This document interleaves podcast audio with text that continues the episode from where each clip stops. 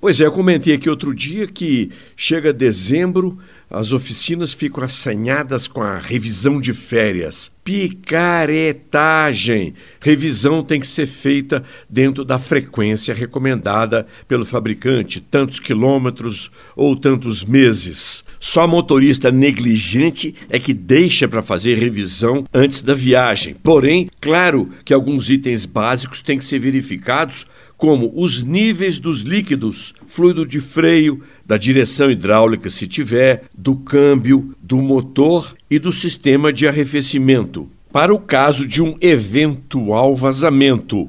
E por causa dos nossos infindáveis e eternos buracos, verificar se os pneus estão em ordem e se não há um desgaste irregular provocado por um desalinhamento, bem como os amortecedores que sofrem com as crateras asfálticas.